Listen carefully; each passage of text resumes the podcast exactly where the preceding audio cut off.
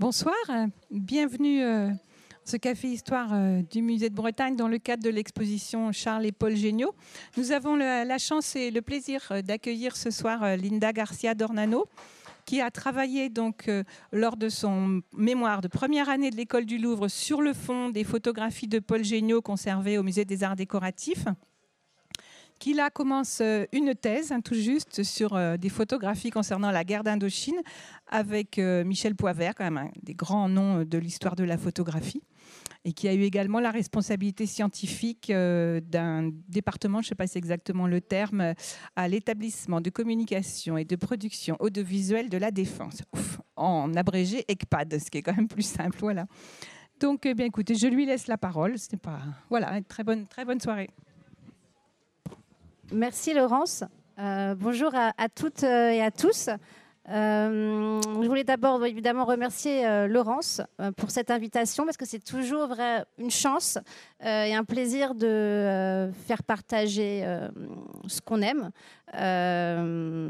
et donc moi ici, je vais essayer de vous parler des débuts du photoreportage de mode à travers en effet ce travail que j'ai fait en mon premier travail de recherche en master 1 à l'école du Louvre. Euh, sur le fond de, de, photographie de mode de Paul Géniaud qui est conservé au musée des arts décoratifs. Donc à peu près un millier de photographies.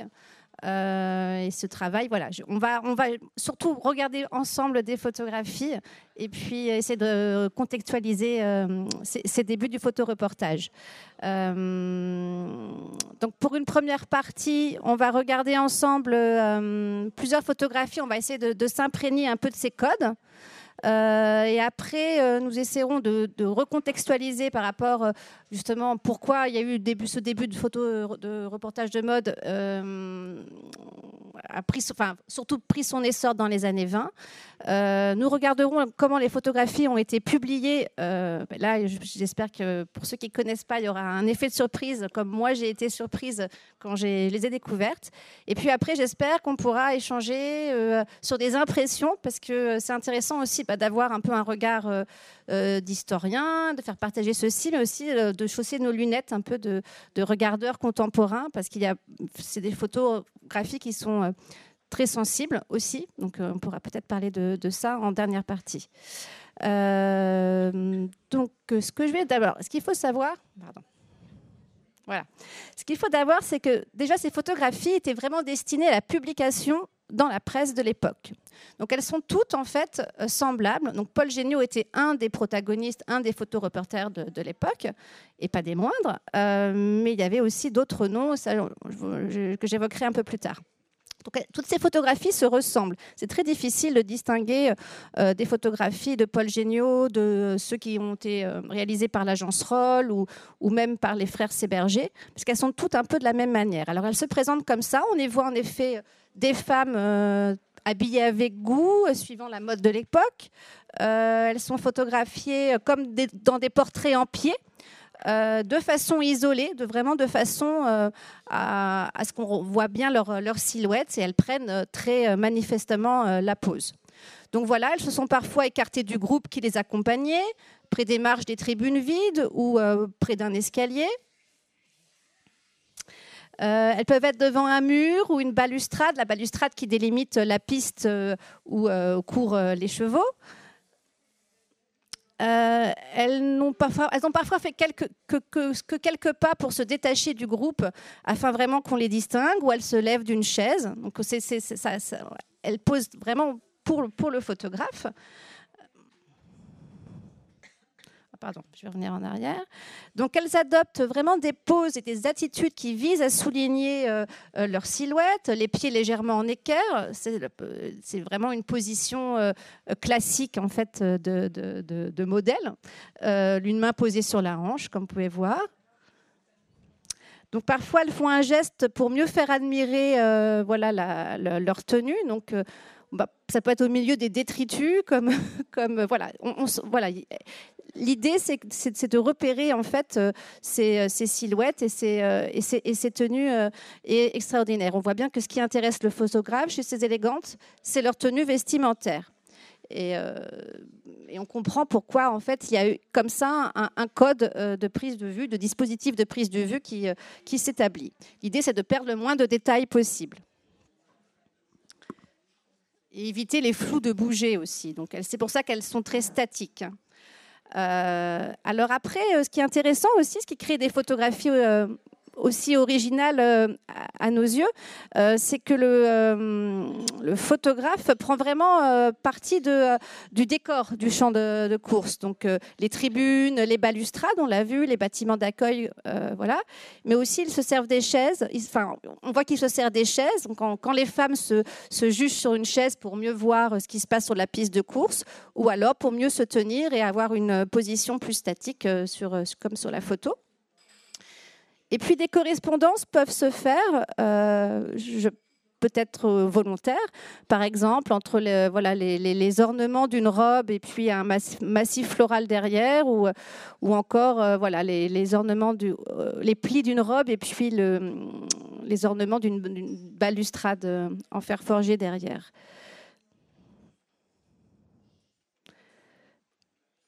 Alors, il se sert aussi des atouts propres du médium photographique. Euh, par exemple, en jouant sur les lignes de fuite, il y a une grande profondeur de champ euh, euh, sur l'une des photographies. Et cette femme-là qui se trouve au centre, oui, toutes les femmes sont toujours au centre de la photographie. ou alors, cette femme voilà, qui est isolée, et il y a le flou de l'arrière-plan qui fait qu'elle se détache d'autant mieux du reste du groupe. Alors c'est parfois euh, cette impression que les femmes comme ça sont, sont mises en valeur, euh, paradoxalement plus réussie quand la foule est présente. Euh, sur les clichés, il y a vraiment un jeu de circularité des regards qui s'installent, des personnes qui regardent le photographe, qui lui est en train de regarder la femme. voilà, ça crée aussi voilà, des, des photographies, un jeu de circularité des regards assez joli. Et on est ça évidemment érotise un peu les compositions, surtout avec la présence, euh, la présence des hommes. Donc, ce qui m'a frappé euh, en étudiant vraiment ce milieu de, milieu de photographie, c'était bien l'aspect vraiment répétitif du dispositif, euh, adapté et même induit par le lieu des prises de vue. Le fait que ce dispositif soit complètement voilà, en lien avec le champ de course, euh, et le fait que ce soit très, enfin, très efficace, en effet, pour vraiment mettre en valeur euh, euh, la, mode féminine. Alors, on va essayer justement de voir un peu tous ces, facteurs qui ont pu favoriser le développement de ce genre de pratique. alors, il y, a deux, grandes révolutions qui touchent deux domaines, celui de la mode, celui de la presse, et puis évidemment l'évolution de la condition féminine. Donc là, pour resituer un peu dans l'histoire de, l'histoire, le, le, photoreportage de mode dans l'histoire euh, de, la couture, la haute couture. Euh, on peut revenir un petit peu en arrière. Donc vers 1857-1858, il y a Charles Frédéric Worth qui est vraiment le premier euh, à proposer des vêtements de sa propre invention. Avant, c'était vraiment la clientèle, qui, évidemment la riche clientèle qui, qui, faisait part de ses exigences aux couturiers. Là, il, y a un peu l'émergence d'une figure, voilà, qu'on connaît aujourd'hui, du couturier euh, qui va faire preuve d'inventio, euh, qui va être un artiste et qui lui va donner euh, sa vision de, la mode. Ça, c'est vraiment lui qui, innove. Et les années 20 ont été vraiment la consécration de cette figure, avec par exemple des personnages comme Paul Poiret qui, incarne bien, cette figure. Donc, euh, ce qui est intéressant, euh, c'est que les maisons de couture avaient l'habitude euh, d'envoyer, donc dans les années 20, il y a une forte concurrence entre ces petites maisons de couture et elles ont petites et grandes et elles ont l'habitude d'envoyer des mannequins sur les champs de course dans le but de faire leur publicité et de se faire remarquer par le public et se faire remarquer par le photographe. Donc tout ceci est un, un système bien, bien éprouvé. Euh, et se fait remarquer évidemment par le public prescripteur, parce que ces, champs de course sont fréquentés par, euh, par la, haute société. Euh, après, donc, ces photographies de, ces mannequins étaient publiées aussi dans la presse. On verra tout à l'heure. Alors, sur les clichés de Paul Géniaud, donc les, mannequins, bah, on les reconnaît comment? Alors, à leur physique longiligne, hein, ça n'a pas beaucoup changé, un petit peu quand même, mais et à une certaine aisance par rapport à d'autres modèles euh, qui ont moins l'habitude de, poser. Et puis surtout, elles étaient habillées de façon identique. D'ailleurs, elles avaient comme petit nom les mannequins à l'époque, on les appelait aussi les sosies. Donc, euh, le fond de Paul Géniaud et les fonds de, ses confrères regorgent de, photographies euh, comme celle-ci. Euh, donc, dans l'entre-deux-guerres, les champs de course. Alors, pourquoi les champs de course? Ben, C'est vrai, ça constituait vraiment le lieu enfin, le rendez-vous privilégié du tout Paris, qui s'est réunissait selon un calendrier hebdomadaire bien bien cadré et le rythme perpétuel euh, des, saisons, donc le dimanche, mais aussi avec des grands événements comme le Grand Prix à Longchamp. Donc là, c'est deux photographies euh, qui, datent évidemment pas des années 20, mais euh, plutôt de vers, vers 1900, qui montrent, qui sont conservées à la Société française de photographie et qui montrent que Paul Géniaud s'est intéressé très tôt en fait à ce sujet, euh, enfin en tout cas à ce lieu euh, des, champs de course. Mais là, on voit bien la différence par rapport aux photos qu'on a vues, c'est que il est dans un aspect plus, euh, plus documentaire. et je pense qu'il a vu ça comme, comme, comme, comme d'autres thématiques qu'il a pu développer, montre aussi, euh, euh, qui sont décrites aussi lors de l'exposition. Euh, et donc les champs de course étaient à ce moment-là une thématique parmi d'autres. On voit bien que c'est pas du tout le même genre de, de genre de photographie, mais dès en effet 1900, dans le fond, dans le fond, les frères Séberger font aussi beaucoup de photographies dès cette époque sur les champs de course. Alors c'était attendez, je pas si euh, donc oui, je voulais vous parler aussi. Donc cette grande, cette grande révolution en effet euh, qui touche euh, le monde de, la, de la, couture, qui touche la mode, mais aussi le monde de, la presse, avec l'arrivée d'une invention, plutôt aussi la meilleure maîtrise d'une invention qui est technique qui s'appelle la simili-gravure, qui permet à ce moment-là de euh, reproduire euh, des photographies et un texte de façon beaucoup plus aisée et en même temps, parce qu'avant ça nécessitait de, faire des, différentes manipulations. Alors euh, on le verra, on aura des exemples après, c'était pas toujours très comment dire, très, très fin au niveau de la, qualité de reproduction, mais c'était déjà, voilà, ça, a permis en effet vraiment cet essor euh, de, de, la, présence de la photographie euh, euh, dans la presse. évidemment, la troisième révolution, c'est celle de la condition féminine.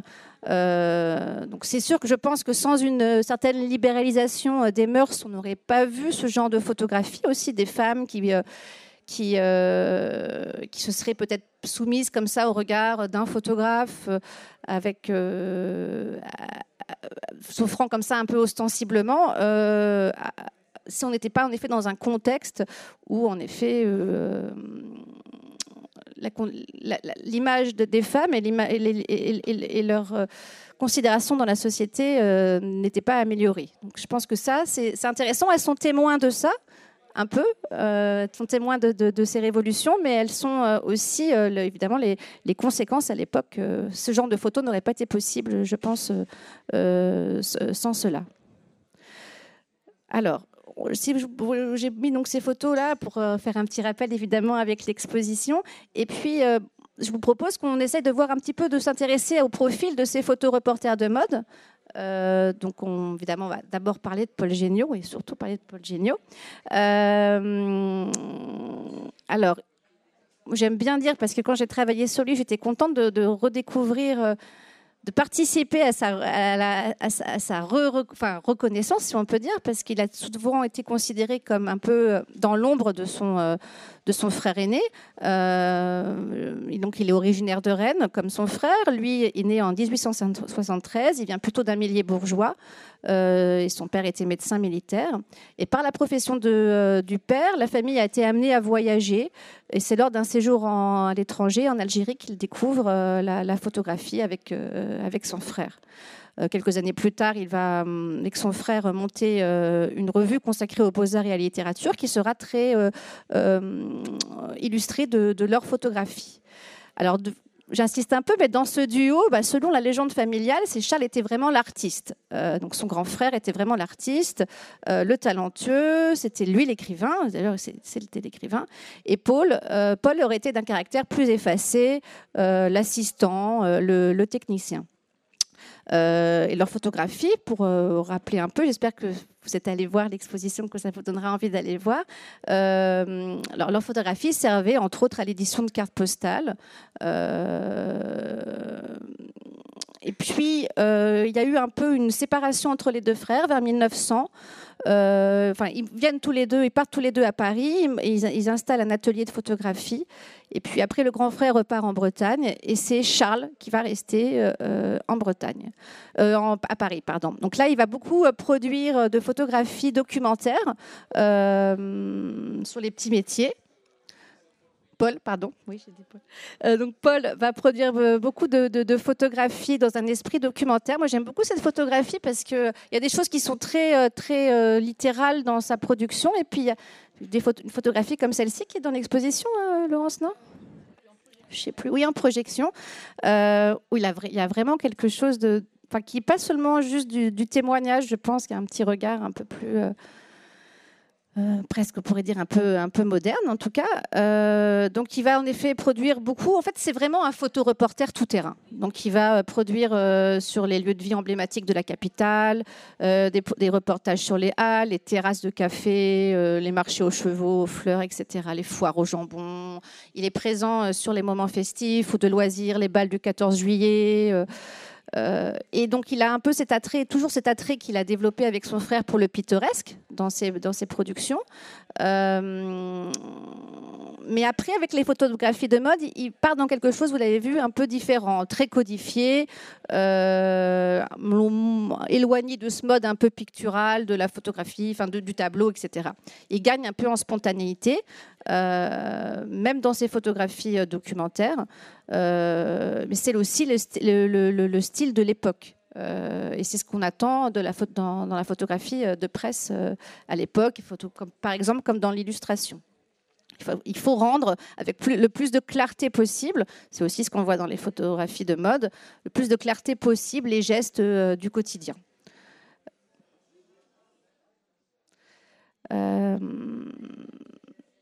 Alors, ce qui nous frappe en fait en analysant la production de, Paul Géniaud, que ce soit en effet les petits métiers euh, ou les photographies de mode, c'est vraiment un invariant, c'est de photographie à l'extérieur.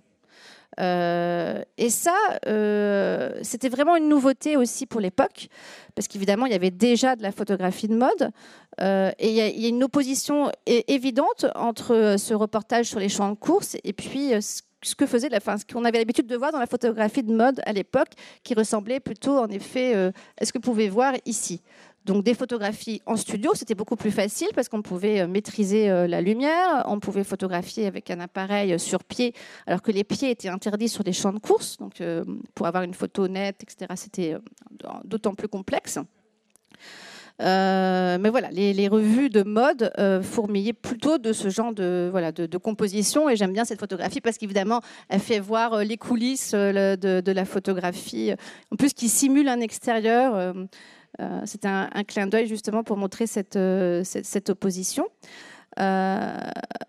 et puis donc ces photographies de mode euh, euh, qu'on peut voir, euh, vous avez deux exemples ici. J'ai pas noté dans, l'art vivant, j'ai pas noté qui était le photographe. j'ai pas réussi à l'avoir. C'est pas toujours crédité. Les photographes sont pas toujours crédités dans les dans les revues à l'époque. Mais vous avez voilà deux, deux, ambiances et puis aussi déjà un début d'exemple de, comment c'était traité dans la presse. Donc là, on est vraiment, vous voyez, c'est l'opposition avec les photoreportages de mode, mais là, on est vraiment dans des photographies euh, très, euh, une atmosphère très euh, confinée. on recherche le, le raffinement, le le, comment dire euh, avec cette, avec souvent avec un fond neutre ou voilà ou des fonds un peu comme euh, qui, comme ceux-ci qui imitent la réalité ou alors on est vraiment dans il y a beaucoup de photographies de mode où, où les, femmes évoluent dans un ou, des actrices par exemple évoluent dans voilà dans ce genre de d'intérieur très euh, enfin luxueux etc donc évocateur de rêve donc pour des photographies réalisées en studio il y a aussi des des noms connus comme Manuel, Taponnier, Rama, Maurice Tabar, après, mais qui fait des choses un peu différentes, Lipnitsky, Talbot, Scioni ou Diaz. voilà, eux, ils ont été plutôt dans des photographies de, ce style, ce que n'a pas fait Paul Géniaud, à ma connaissance. Euh, donc voilà, vous avez une sorte de, voilà, de, sophistication euh, qu'on ne retrouve pas dans les photos qu'on a vues euh, ensemble. et pour continuer sur ce profil de, Paul Géniaud, c'est un rapprochement que, montre aussi l'exposition, parce que c'est vrai que comment distinguer un peu tous ces photos reporters de mode sur les champs de course? Eh bien, Je pense qu'en tout cas, Paul Géniaud voilà, on a un petit exemple là de, parallèle entre sa manière de, traiter euh, la, comment dire, euh, le costume de deux jeunes bigouden et, euh, celle de deux femmes, sans doute des, mannequins également, avec cette idée peut-être de, par la photographie, d'essayer de montrer quand même tous les, toute la tenue dans son, dans son, dans son intégralité. en regardant beaucoup les photographies de Paul Géniaud et essayer de comparer avec d'autres photographes, euh, c'est, je pense, quelqu'un, en repensant, à, cette intervention et en regardant de nouveau les photos, je pense que c'est quelqu'un qui a hum, peut-être plus que d'autres euh, tiré parti euh, de, comme vous ai montré, de, de, ce lieu des champs de course. Euh, quand on revoit des photos du Foncé Berger, euh, on va en parler un peu après, se sont plus spécialisés après dans les euh, photographies de, de, mondaines. ont, leurs photographies ont beaucoup alimenté les rubriques mondaines. Paul Géniaud, sans doute, plus focalisé sur la photographie de mode pour répondre à des commandes de, de, magazines de presse de mode, mais destinées un peu à, au grand public, euh, qui ne s'intéresse pas au même genre de personnes sur les champs de course et peut-être s'est-il peut-être plus amusé, je ne sais pas, je fais des hypothèses, en exploitant comme ça euh, ce, lieu euh, des champs de course que, que les frères Séberger. On va justement parler des frères Séberger.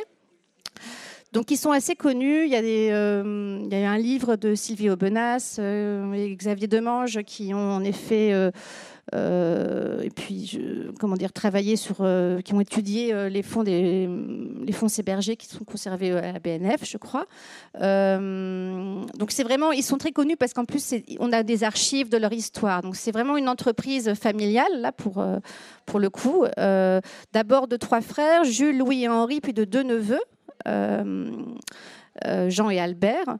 Euh, qui eux vont rejoindre l'entreprise familiale vers 1927-1930 et ça, a duré donc en effet. Euh, ils ont commencé alors, euh, je crois dans les années 1900 à photographier comme ça sur les champs de course, mais c'est juste que voilà, jusque, je pense, dans les années 50, ils, étaient encore très, très, très présents. Il y a deux périodes. Alors, chez eux, en effet, d'abord les photographies sur les champs de course et après des photographies vraiment qu'ils ont faites en studio.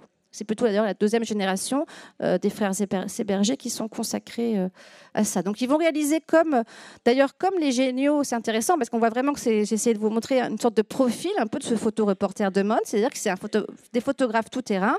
Et eux aussi, ils ont fait, euh, ils ont photographié Paris, ils ont photographié les jardins à Paris, et, leurs photographies ont aussi servi à la création de cartes postales, à l'édition de cartes postales ils ont trouvé, voilà, je pense qu'il y a vraiment cette idée d'opportunisme, euh, sans, euh, sans, jugement bien sûr, mais il fallait bien gagner. C'est des photographes professionnels, hein, ils font pas ça pour faire euh, juste pour, ils font pas ça pour de l'art.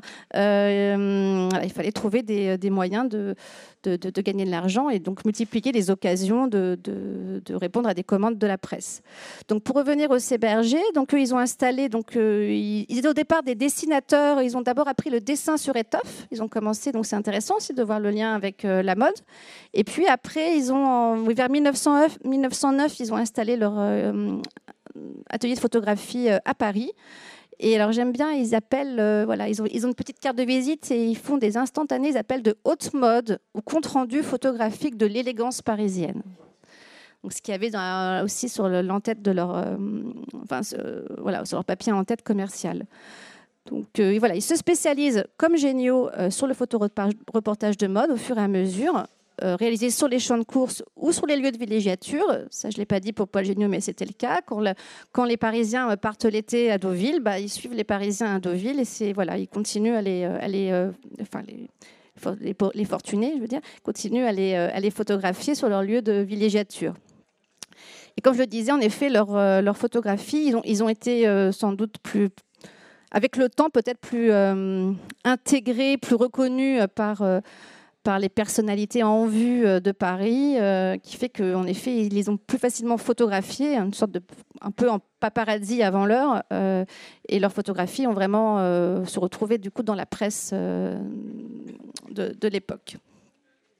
Alors maintenant, c'est vraiment une partie aussi que j'aime beaucoup. On, va, on va aller voir à quoi ressemblait en fait les photographies euh, de Paul Géniaud, et c'est la même chose d'ailleurs, il n'y a pas de différence de traitement avec celle de Géniaud ou de l'agence Roll ou de ou, Berger, comment elles étaient en fait euh, utilisées dans la, dans la presse? Alors, alors moi, quand j'ai travaillé sur Paul Géniaud, j'ai retrouvé une soixantaine de parutions.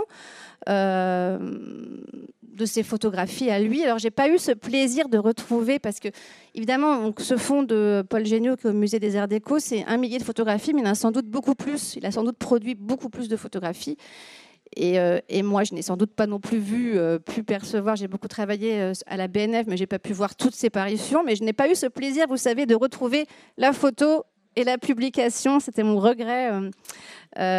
donc, voilà. Après, c'était pas évident de reconnaître les photographies parce que, comme vous pouvez le voir, euh, ce que je vous expliquais avec les techniques de la simili-gravure, euh, c'est pas très beau euh, et, euh, on reconnaît difficilement aussi les, les images de l'époque. Alors, quels étaient les titres de presse? On peut retrouver, alors il y a l'art et la mode, l'illustration des modes, le jardin des modes, les modes de la femme de France, la femme de France et puis Vogue. Donc l'idée de ces photographies de mode, c'est évidemment d'inspirer, de donner envie à ces aux lectrices euh, bah, d'acheter ce genre de, tenue, ou en tout cas s'en inspirer. Euh, alors, qu'est-ce qu'on remarque? C'est que la plupart du temps, évidemment, bah, tous les éléments du décor du champ de course est évacué. Euh, il y a du fait d'un recadrage très resserré sur les silhouettes des femmes. Hein. Donc la qualité est assez médiocre, euh, ça vous je le répète. Euh, donc du coup, notre attention, nous en tant que lecteurs, et puis celle qui devait être aussi euh, celle du lecteur de l'époque, c'est que bah, on n'est plus du tout porté sur le, regard, enfin sur le regard, le visage, mais évidemment sur les silhouettes. on comprend pourquoi ces photographies ont, été prises euh, au, départ et on est aussi évidemment centré sur l'allure générale. Euh, parfois aussi, vous avez donc soit donc c'est très recadré, soit c'est complètement détouré, comme vous pouvez voir sur l'autre exemple. Donc euh, là, là, là, y a plus du tout on voit plus du tout que ça s'est passé sur les champs de course.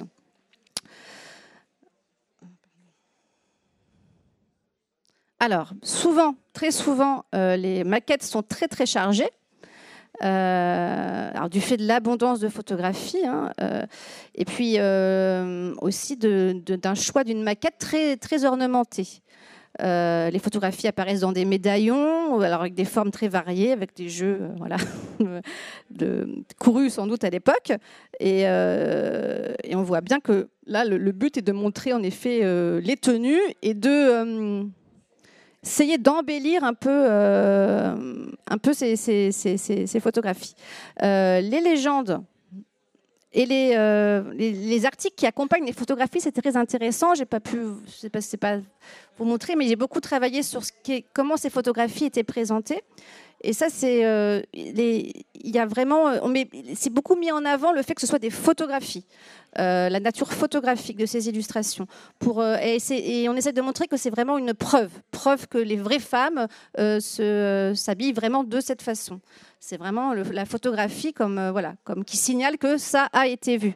Donc, vous voyez des exemples, quelques instantanés pris au bois le matin et aux courses d'automne. Ce sont des documents vivants sur les tendances actuelles de la mode et aussi diverses que possible en ce moment. Ou encore, il nous a paru intéressant de faire paraître une série de photographies prises au cours et au bois qui sont un témoignage probant, vous voyez, c'est encore cette idée de preuve, de la vogue de ces petits vêtements. Donc, euh, c'est parce que c'est quand même une révolution de voir euh, ces, euh, ces, ces, images. il faut replacer vraiment ça par rapport à l'évolution de la photographie de mode dans la presse. Donc, à partir des années 1890, on commence en effet à trouver des photographies, mais c'est souvent sous forme de gravure.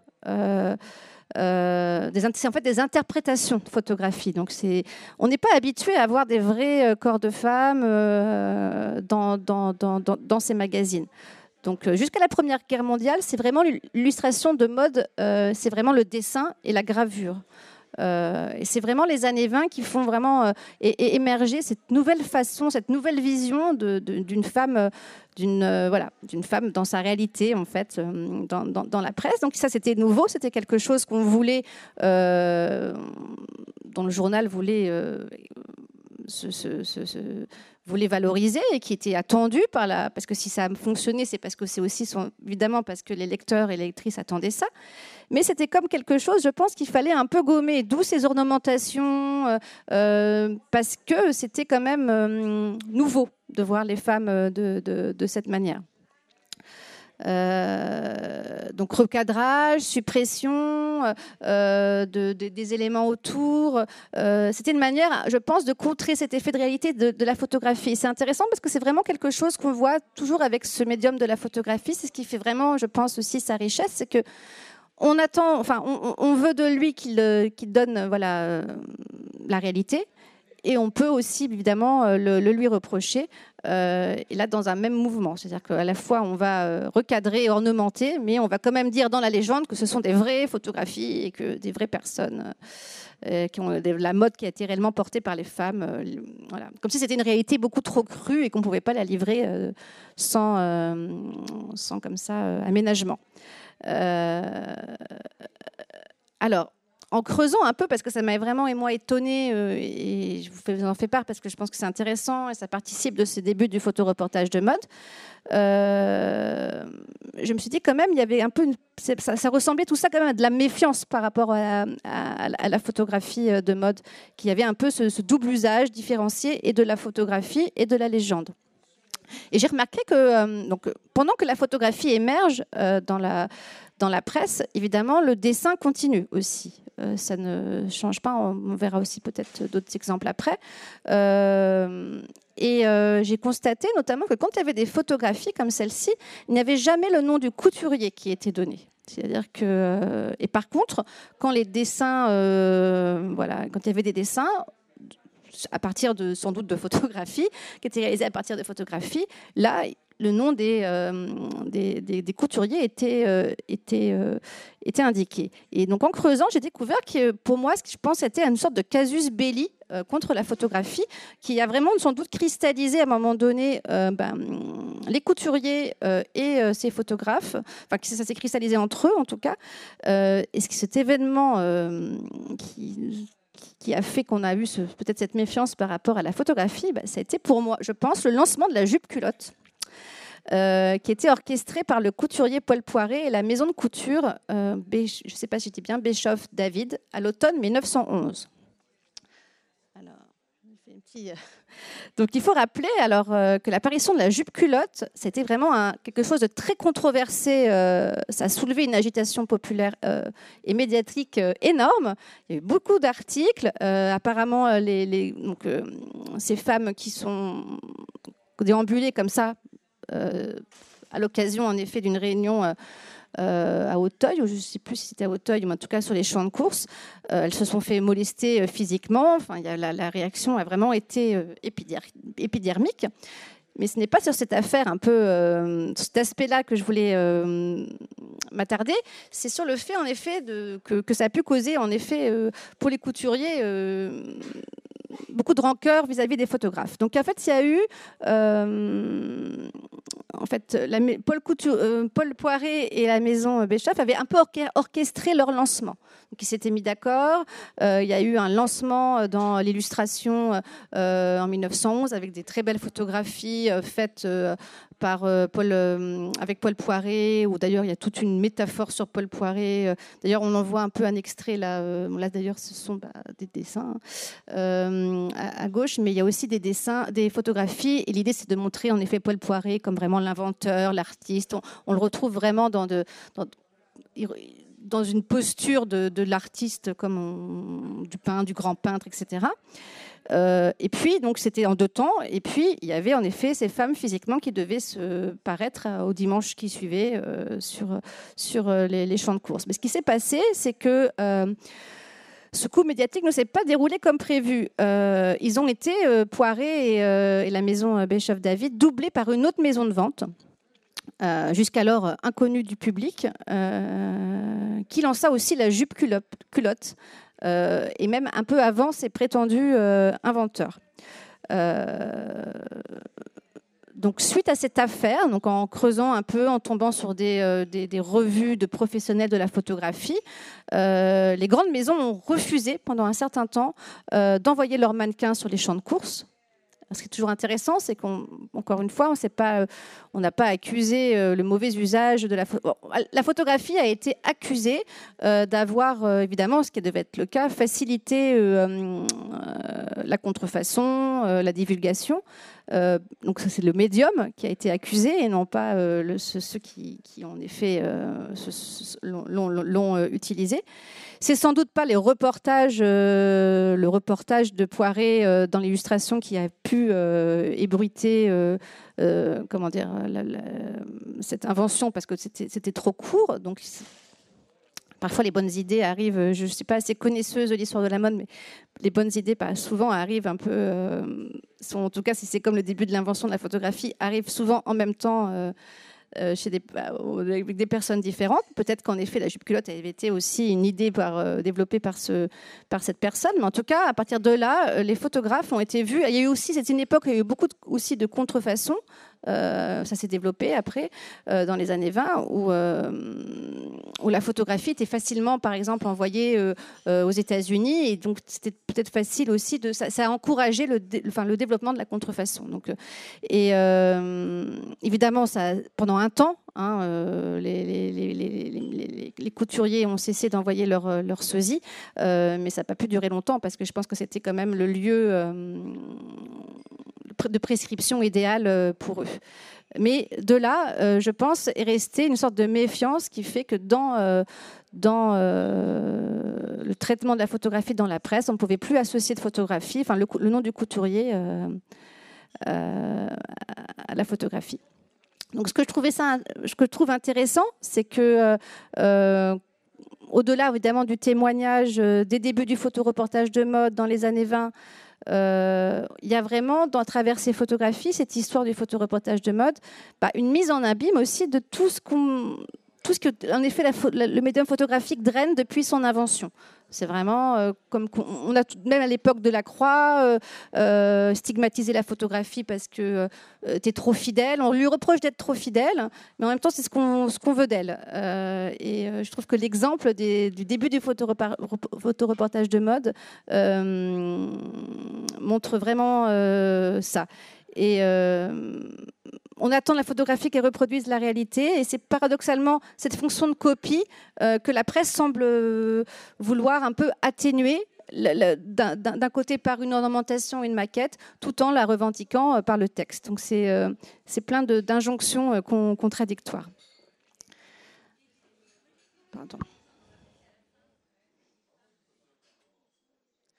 Alors je voulais vous proposer. Je regarde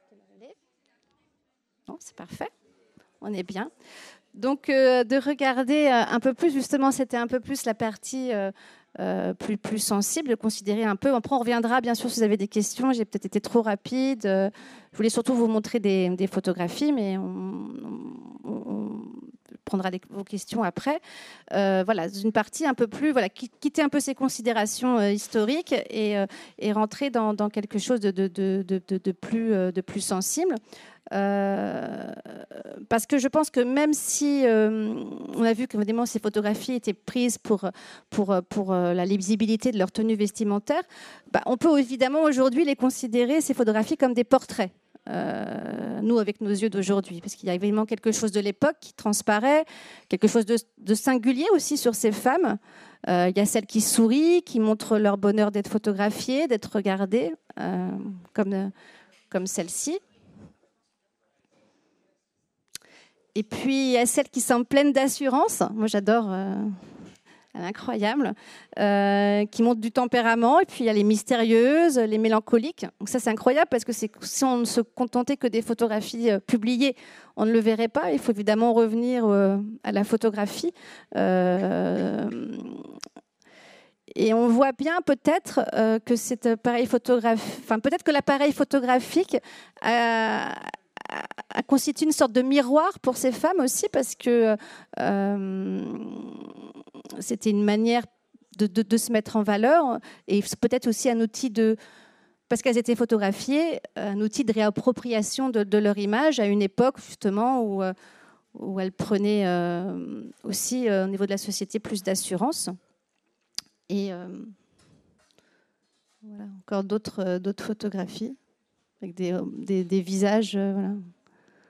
Je trouve très éloquents. Donc au-delà des personnalités, et de, la conscience que nous avons tous de la fugacité de la mode, euh, en observant ces photographies, on peut aussi s'émouvoir. Je pense à l'idée des humeurs, des tempéraments et de, ces vies de femmes qui ne sont plus. Je pense que euh, ces photographies-là, spécialement ces photographies de mode, euh, évidemment, il y a un rapport étroit, on, le vit tous, hein, euh, notre façon qu'on considère la photographie. On a tous des albums de photos de, famille. Il y a un rapport évidemment très étroit de la photographie avec la mort. Mais je trouve que c'est cette découverte de ce fond, en tout cas, euh, le fait qu'il y ait ce rapport, que ce soit ce contexte dans les années 20, que ce y ait ce rapport euh, à la mode, euh, certaine, euh, c'est d'autant plus fort ici. Euh, elle témoigne bien sûr ces photographies de la coquetterie des femmes, de ces dames. elle, nous elle rappelle leur finitude parce qu'on les regarde et elles ne sont plus. Et elle rappelle aussi notre propre finitude. donc moi j'ai bien ressenti ça quand j'ai les ai travaillés pendant mon mémoire. Et elles évoquent peut-être pour nous, euh, aujourd'hui, les spectateurs, euh, un peu, vous savez, ces vanités en, peinture. Euh, voilà, l'idée que toute chose voilà, terrestre finit par, par partir. Et, elles sont évidemment, parce que c'est très lié à la mode, des allégories peut-être aussi du temps qui passe. Voilà, je voulais finir sur ces, pas, ces deux ces, voilà, ces considérations un peu plus ces petites séquences émotions. Mais voilà, n'hésitez pas si vous avez euh, des questions. Euh, on a encore beaucoup de, temps. Merci beaucoup, euh, Linda. N'hésitez pas maintenant, je vous passe le micro. Il y a certainement des tas de, d'idées, de questions peut-être qui sont venues au fur et à mesure lorsque vous écoutiez Linda, parce que c'est quand même pas un domaine qui a été tellement travaillé non plus, quand même, en, l'occurrence concernant les photos de, de Paul Géniaud. Qui se lance C'est toujours ça qui est plus compliqué. ah, super. Merci, monsieur. Euh, merci pour cette présentation. Euh, ce, qui, ce, qui, ce, qui, me frappe, moi, mais euh, c'est, on a un instant d'histoire de la mode. C'est, je, vois les jambes, hein, et j'imagine que ça n'était peut-être pas le cas un peu avant. Et l'autre, l'autre point, c'est que je ne vois que des chapeaux. Est-ce qu'il y a des photos où il n'y a pas de chapeau? Est-ce qu'on est dans une, un, passage de la mode où justement ces, ces, ces points-là sont des points euh, extrêmement important Alors, euh, je, vraiment, je vais, plus vous dire parce que j'ai vu beaucoup de photos, mais pas en tant qu'historienne de la mode. Hein. Parce que là, je ne pourrais pas vous dire un peu plus. Mais en effet, euh, on voit des jambes alors qu'on n'en voyait pas tant dans les années 1900. En effet, vous avez ces, euh, longues robes, crinoniques, etc. et puis les chapeaux, c'est incroyable. Il y a même aussi beaucoup dans la, presse des photographies de mode que de chapeaux. Euh, j'ai des arts décoratifs, il y a des fonds photos. Alors pas, euh, mais c'est des photographies en général qui sont faites en studio parce que c'est des gros plans. Là, il faut des techniques un peu particulières, mais en effet, euh, c'était vraiment un accessoire incontournable de, cette époque, avec des, des, stylistes spécialisés. Puis juste une, une autre réflexion. J'imagine que tout ça est lié aussi à la technique de la photo, c'est-à-dire ce sont des instantanés. je ne sais pas comment ils ont fait parce que les, personnes sont pris, ne posent pas a priori ou posent rapidement. Donc techniquement, il y a une, oui, oui, un, vrai apport, une vraie rupture. Ah oui, mais vous avez tout à fait raison, et c'est ce qui, euh, en effet, euh, force l'admiration. Alors, vous voyez là sur ah mince, j'ai fait une bêtise. Hmm, voilà. Euh, ouais, bah non, faut que je fasse ça. Vous le voyez? Non, ça fait rien, n'importe quoi, moi. le monsieur, là, tout simplement, on le voit bien. On voit un exemple de photographe, là, qui porte sa chambre, vous le voyez, à l'arrière-plan? Donc c'était ça en fait. Donc pas de trépied, il fallait quand même le porter l'appareil euh, comme ça, euh, parce que même si euh, ça, existe déjà, le, négatif souple existe déjà, les photographes de presse utilisent encore le négatif vert, beaucoup parce qu'il y a une meilleure qualité. Quand on voit le résultat déjà après, ce que ça donne, donc on devait partir quand même de ça. Donc c'est vraiment une technique, et c'est ce que j'aime bien avec Paul Géniaux, parce que justement, il y a cette légende de ce, petit frère un peu effacé, mais pour photographier des femmes comme ça, dont c'est pas le métier de poser, il fallait en effet les faire s'arrêter, euh, choisir euh, le bon endroit, leur demander peut-être de poser, de soulever un peu une robe pour mieux voir. Il fallait pas être timide, je pense, et puis être bon technicien. Euh, bien maîtriser son outil bon photographe et aussi avoir un contact avec les autres. Mais je pense que Paul Géniaud avait vraiment ça parce que il avait aussi, on le voit dans ses photographies déjà euh, avec son frère euh, en Bretagne, surtout son rapport aux enfants. Euh, je pense qu'il il arrivait à établir voilà, une relation et, voilà, qui fait qu'il se passait quelque chose. Mais vous avez raison, c'est nouveau, euh, c'est vraiment nouveau. Et, c'est vraiment ces photos de reportage de mode, c'est parmi les premières photos de reportage euh, dans la presse. Euh, c'est intéressant de voir que c'est par la mode aussi que ces premières photos prises comme ça à l'extérieur sont. évidemment, il y avait dans l'illustration des photos documentaires, un peu on voyait Paris, mais ça a été vraiment la photographie de mode qui a fait exploser ça dans la présence des magazines, de, des magazines illustrés. Quoi. Parfois même dans les, excusez-moi, dans les quotidiens, parfois la seule photographie euh, qu'on pouvait voir, c'était une photographie de mode sur les champs de course. Juste un petit mot avant de vous passer le micro. Hein. Je ne vais pas parler à la place de Linda, mais pour l'histoire des cheveux, là, c'est vrai que fait très tardivement, c'était jusque dans les années 1960, une femme ne sort pas en cheveux. On a soit un chapeau, soit un foulard, et c'est d'autant plus vrai euh, à cette époque-là. Enfin, les femmes ont un chapeau que ce soit les chapeaux des des élégantes. on n'a pas du tout regardé euh, les images qu'on a découvertes en fait euh, au moment de l'exposition. Euh, on pensait que Paul Géniaud avait surtout commencé à partir des années 20. Or, on a découvert en Allemagne, dans une bibliothèque à Berlin, toute une série de photos qui sont datées, ce qui n'est pas souvent le cas de celle-là en fait, et qui sont plutôt 1912, 1913, 1914. Et là, les chapeaux ont une ampleur euh, bah, qui n'est plus du tout celle des chapeaux des années 20. Mais C'est vrai, j'ai euh, oublié d'en mettre, euh, Laurence. Ça aurait permis de rattacher un peu plus les débuts de... Oui, alors vous parliez des chapeaux, mais remarquez les gants, on ne sortait pas sans gants. Moi, quand j'étais petite fille, dans les années 60, quand j'avais 4-5 ans, on ne sortait pas sans gants. C'était pas possible. c'était mal élevé. Et alors, vous parliez des femmes en cheveux. Oui, les femmes en cheveux, c'était les femmes des classes populaires. Et, là, ce sont des femmes qui se sont fait couper les cheveux. Donc, c'était déjà euh, une marque de libération. Moi, ma grand-mère m'a raconté ça. Hein, quand le jour où elle s'est fait couper les cheveux, son père était outré. Qu'elle avait des grandes nattes et euh, des chignons, tout ça. Et le jour elle est arrivée avec les cheveux euh, coupés, là, comme la, dame de droite, oh, c'était épouvantable de faire ça. Hein. Non, mais c'est vraiment une révolution euh, de la femme et pas simplement. Alors, c'est vrai que c'est quand même la, haute société, mais la bourgeoisie aussi qui suivait. Hein. Et puis, bah, évidemment, euh, les petites ouvrières qui travaillaient à la couture à Paris euh, aussi lançaient la mode dans les rues de Paris.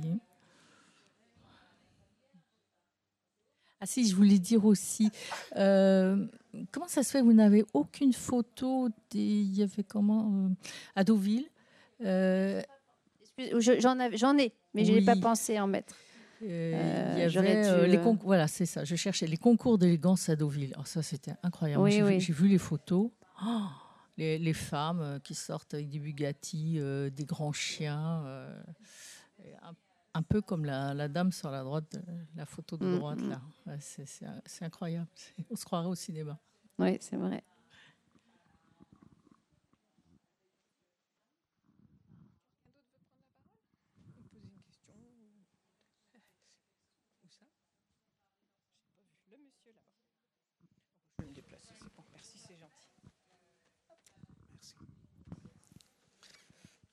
D'abord, je dois remercier de votre travail et aussi votre présentation.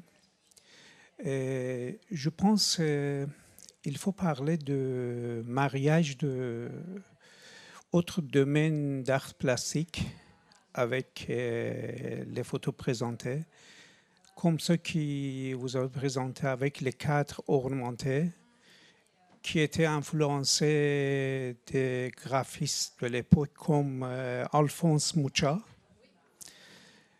qui ont pour voir les traces de son travail dans la photographie. Aussi, je pense qu'il faut parler de mariage de mise en page, parce que quand on parle de revue, il ne faut pas oublier le rôle de metteur en page dans les revues qui peut bien présenter ou détruire une photo. Par exemple, vous aviez quelques photos dans une page qui, bah, il y avait très fort composition euh, des photos, aussi des éléments de photos comme les chapeaux, les, euh, tous les éléments. Et autre question que je me posais, c'est par rapport à euh, posture féminine dans les photos. Est-ce que c'était conseil de photographe ou c'était automatiquement par le modèle je ne sais pas. En même temps, c'est vrai qu'on n'a pas de, de, traces euh, d'archives qui pourraient nous faire penser. Après, c'est vrai qu'elles adoptent tellement. Euh, c'est un peu du mimétisme, peut-être, de, ce qu'elles ont pu voir aussi dans, la, dans, la, dans les magazines, euh, puisqu'il y avait déjà, en effet, la photo de mode plus posée en studio, avec ce genre de, de posture. Mais c'est bien possible. Moi, je pense quand même qu'il a dû quand il demande à une femme de voilà de comme sur la femme qui est au milieu des détritus là et qui, euh, qui, a un visage si mélancolique et qui en même temps euh, fait le geste d'ouvrir sa robe, euh, je pense que c'est lui qui demande de faire ce geste pour qu'on puisse mieux voir. Mais oui. On peut avoir une recherche par rapport à la posture féminine de l'époque. Oui, oui, oui. En comparant Tout à fait. posture contemporaine. Oui, oui, c'est vrai. Les postures, ils sont changés totalement aujourd'hui. Tout à fait. Vous, avez, vous savez, ça, la, position justement des, des, gens, des, pieds un peu en équerre et, euh, et, avec comme ça la main sur la hanche, en effet, c'était très, très lié à cette époque. Euh, et c'est vrai que ça a changé. Oui, merci. Mais merci pour vos remarques. Quelqu'un d'autre? Mais oui, Morgane. Bonjour, je me demandais si parmi euh, tout le fond que vous avez étudié, vous étiez tombé sur des photos d'hommes en costume. Non, alors il n'y a pas de photos d'hommes en costume. Alors si, il y en a.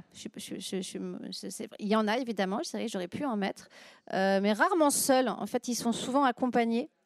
Euh, parce que j'ai quand même, euh, il y avait quand même des couples de couturiers euh, et j'avais réussi à identifier un couple que je voyais tout le temps sur des photographies. Donc là, j'ai oublié évidemment le nom, une maison de couture qui n'existe plus.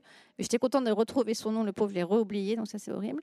mais voilà, souvent les hommes sont photographiés avec les femmes, rarement seuls pour. et c'est vrai que dans la presse. il y a moins de. J'ai pas souvenir de. Ouais. Il faut dire aussi qu'il y a moins de diversité dans la mode masculine, c'est toujours le cas d'ailleurs. Hein. Parce qu'en fait, quand on les voit, là, ils sont tous avec leur par-dessus, leur chapeau, euh, tout est pareil, quoi, en fait. Alors qu'il y a une telle diversité dans les modèles féminins que. C'était intéressant ce que le monsieur a dit là tout à l'heure, je trouve, sur les postures, parce que là, euh, la dame qui est partie là, a bien parlé du côté novateur de sortir euh, euh, sans gants, enfin voilà. Mais on voit déjà que les postures de ces femmes-là, par rapport à celles justement des photos des années 10 où elles ont encore des corsets, des robes qui vont jusqu'aux pieds, etc. Là, il y a une vraie libération. On voit les mollets, voilà, etc. Les, les, coupes de cheveux, c'est aussi, enfin, on a du mal à imaginer combien ça pouvait être révolutionnaire quand même en fait ces, ces changements. Et ça a beaucoup d'influence sur la posture. Enfin, moi, quand euh, on a vu les bigouden là, tout à l'heure, c'est quelque chose dont je parle souvent en fait quand on montre des costumes anciens, parce que quand on porte une jupe de bigouden, en se disant qu'il y en avait deux d'ailleurs ou trois, des fois plus les jupons, ça pèse des tonnes, donc on peut pas se tenir à vachy comme on peut se tenir aujourd'hui. On est forcément droit. Les corsets sont très mal fichus parce que les en Bretagne, là on, on quitte un peu Paris, mais on savait pas faire des emmanchures en fait sur les costumes traditionnels, donc c'est hyper gros sous les bras, ça fait une espèce de gros paquet, pas très agréable. Donc, du coup, ça donne une, une façon de se tenir qui déjà est induite par le vêtement, par le poids des tissus, des fibres. Aujourd'hui, on a des vêtements tellement légers, on peut vraiment euh, bouger comme on veut. Et c'est des choses, euh, je trouve qu'on trouve bien sur les photos d'avant 14-18, justement. Plus et après, il y a vraiment cette libération. Euh, c'était important d'en parler, je trouve.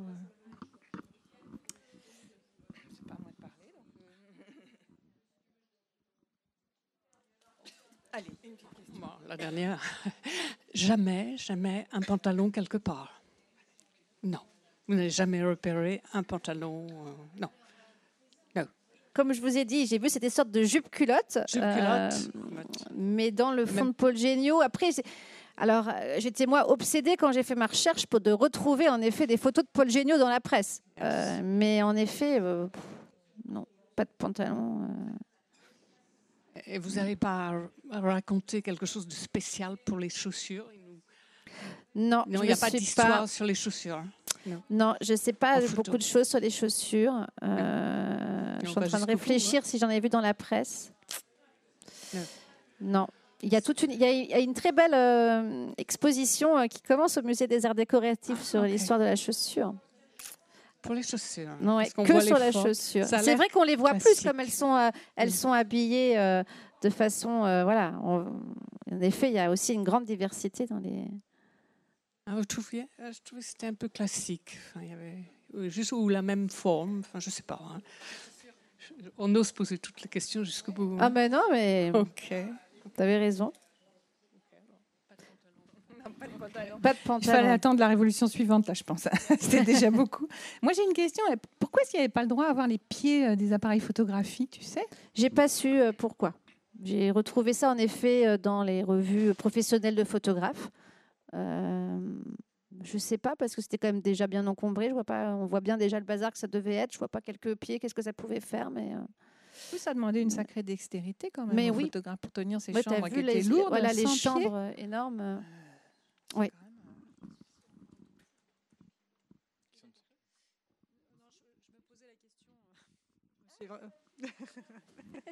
Non, je ne sais pas si c'est très intéressant. Je me demande si c'est autorisé euh, encore aujourd'hui les pieds euh, sur les champs de course. Je, je, ne suis pas sûre. Et tu sais, tu, devais, tu sais pourquoi?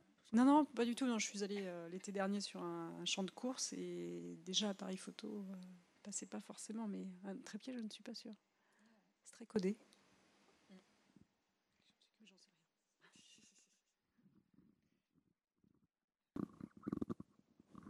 J'avais juste une question sur euh, la relation entre les photographes et, le, monde de la presse, parce qu'on, en tant que personne qui s'y connaît pas trop, on parle des agences de, photographes et de l'autre côté des studios de photographie, et notamment Paul Genio a l'air d'être tout seul. Et je me demandais un petit peu euh, comment ça se passait. Euh, notamment, vous avez dit que Paul Genio avait cette cette manière de présenter ses photos en extérieur comparée à d'autres photographes. Et je me demandais euh, si il est arrivé en, un jour dans, dans, le monde de la presse en disant voilà j'ai des photos en extérieur est-ce que ça vous plaît? Enfin ça, paraît très caricatural mais on ne sait jamais trop comment ça se passe. Voilà. C'est une bonne question parce que euh, euh, moi aussi je me suis demandé comment il était venu à tout ça. Alors après il, je, crois que Claire a travaillé aussi dans l'épouse de, hein, de, Charles dans la presse. Donc je me suis demandé à un moment donné si c'est peut-être par aussi l'intermédiaire de Claire qu'il a été en contact. Je ne sais pas ce que tu en penses, euh, Laurence. Alors quand ils se sont installés à Paris, euh, l'immeuble dans lequel ils ont installé leur studio, donc les deux frères du coup, il y avait un couturier en fait. Donc il y a vraiment, de, enfin dans tous les cas, la, la famille en parle de ça. Il est fort probable qu'il a commencé à faire des photos de mode dans l'immeuble, tout simplement. Quoi. Mais c'est vrai que je ne veux pas répondre à ta place, euh, Linda, mais euh, il n'était pas tout seul, Paul Géniaud. Hein. Euh, c'était, il y a deux bouquins de, Françoise de Noyel là, qui sont vraiment intéressants sur l'aspect économique de la photographie. Parce que tous ces photoreporters, ils travaillent sur commande. Elle l'a bien dit, Linda. C'est pas pour l'art, hein. c'est vraiment parce que c'est leur mode de vie, leur gagne-pain. Et donc, ils travaillent sur commande. Ils vont là où on leur demande de photographier tel ou tel sujet. Je sais que lui, Paul Géniaud, a travaillé pour l'agence Trampus. Ils ont travailler. On voit que, enfin moi je l'ai vu en tous les cas en repérant un certain nombre d'images qui dans les revues sont légendées Paul Géniaud par exemple. et nous on a ou pas alors que nous, on a le négatif, donc on sait que c'est vraiment de lui. Euh, il y avait une facilité, il me semble, hein, à revendre des images, à en racheter à d'autres. On le retrouve là pour les deux fautes, pour les deux frères. Euh, ils vont acheter eux-mêmes d'autres photos lorsqu'il est, euh, lorsqu'il est installé. Charles Géniaud, lui, commande des photos en Algérie. Euh, il envoie des petites annonces dans une revue euh, spécialisée où il demande ben, si vous avez des photos de sujets pittoresques, entre guillemets, euh, je suis acheteur. Donc après, voilà, il y avait beaucoup plus je pense, de transferts, en fait, encore une fois, pour ces photographes-là, qui sont des gens qui vivent, c'est leur gagne-pain, la photographie. Quoi. Oui, c'est vrai, Françoise de dit bien ça dans son ouvrage, que c'est aussi vraiment un opportunisme qui, fait qu'ils sont sur tout plein de sujets différents. Ils sont et euh, à un moment donné, je pense que ça a été vraiment un, bon plan, la photographie de mode, et c'est aussi pour ça qu'ils se sont spécialisés. Euh, mais euh, mais c'est vrai que quand j'ai commencé à réfléchir, je me suis dit, mais pourquoi, comment ils ont pu passer de faire de la photographie, en effet, dans les, les, halles de Paris, à faire de la photographie de mode? Mais en fait, tout ça, c'est la même, la même chose, en fait.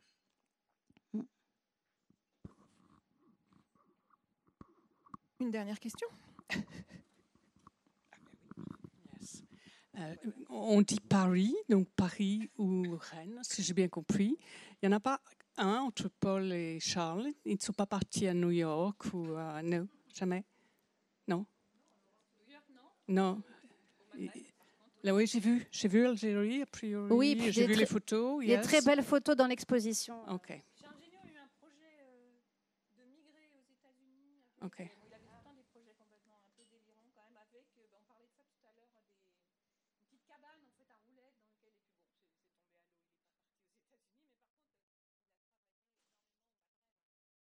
Ok, c'est ce que j'avais vu pour les photos. Yes. Ok.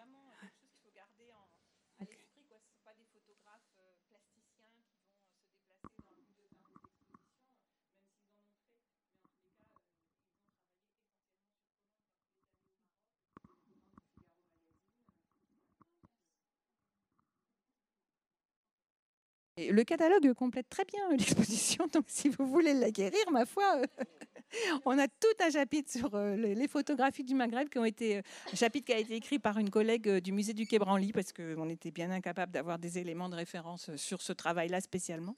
Donc elle a amené beaucoup d'éléments complémentaires.